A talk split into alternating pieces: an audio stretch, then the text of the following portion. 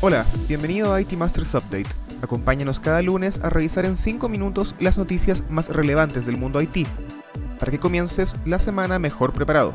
Es importante recordarte que visites itmastersmac.com para encontrar esta y mucha más información. Hoy es 21 de junio y esto es lo que necesitas saber.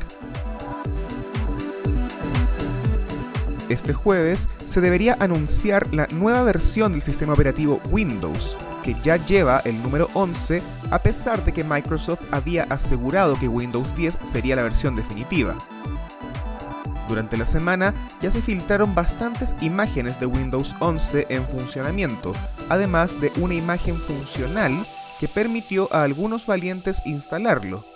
Y la poca distancia entre la versión 10 y la nueva generación no parecen justificar un salto en número. Digamos que parece más un update a nivel de UX que otra cosa. Los leaks permiten apreciar que tendrá un rediseño del menú inicio, centro de actividades, explorador de archivos y de la barra de tareas, además de una máscara gráfica conocida como Sun Valley. Los pocos cambios han llevado a algunos analistas a afirmar que la movida tiene más bien que ver con marketing y con plantear una suerte de reset a la comunicación post pandemia.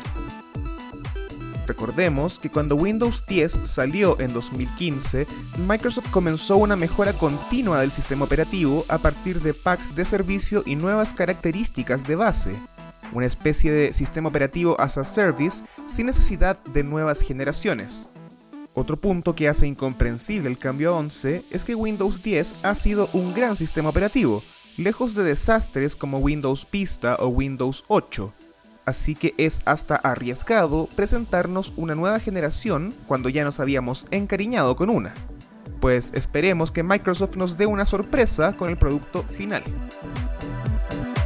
En otras noticias, la fiesta del cibercrimen sigue en su punto alto. Investigadores de Nokia Deep Field descubrieron un incremento del 100% en tráfico generado por ataques de Distributed Denial of Service en el último año.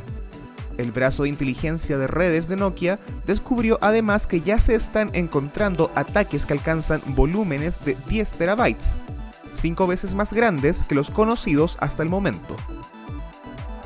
Hace solo dos meses, más de 200 sitios de gobierno y universidades fueron tirados por un ataque DDoS en Bélgica. La buena noticia es que la mayoría de los ataques provienen de un set limitado de servidores, un hallazgo que podría hacer mucho más fácil bloquear el tráfico nocivo. Finalmente, de acuerdo con un reciente informe de la firma de análisis Select, el gobierno federal gastó el 14% de su presupuesto IT asignado para el año en el primer trimestre.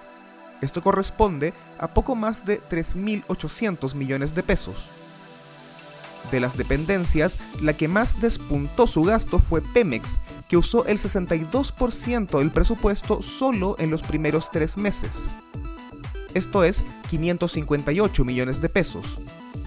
Las que le siguen son la SCT y el IMSS, con 17% y 15% respectivamente, o sea, mucho menos que Pemex. El ISTE fue el más ahorrador, con solo 2% del presupuesto utilizado. ¿En qué se gastó más? Principalmente en servicios de telecomunicaciones debido al masivo movimiento hacia el trabajo remoto. Eso fue todo por esta semana. Suscríbete a este update en iTunes, Spotify o Stitcher. Visita itmastersmac.com y acompáñanos también en nuestro canal de YouTube IT Masters News. Hasta la próxima.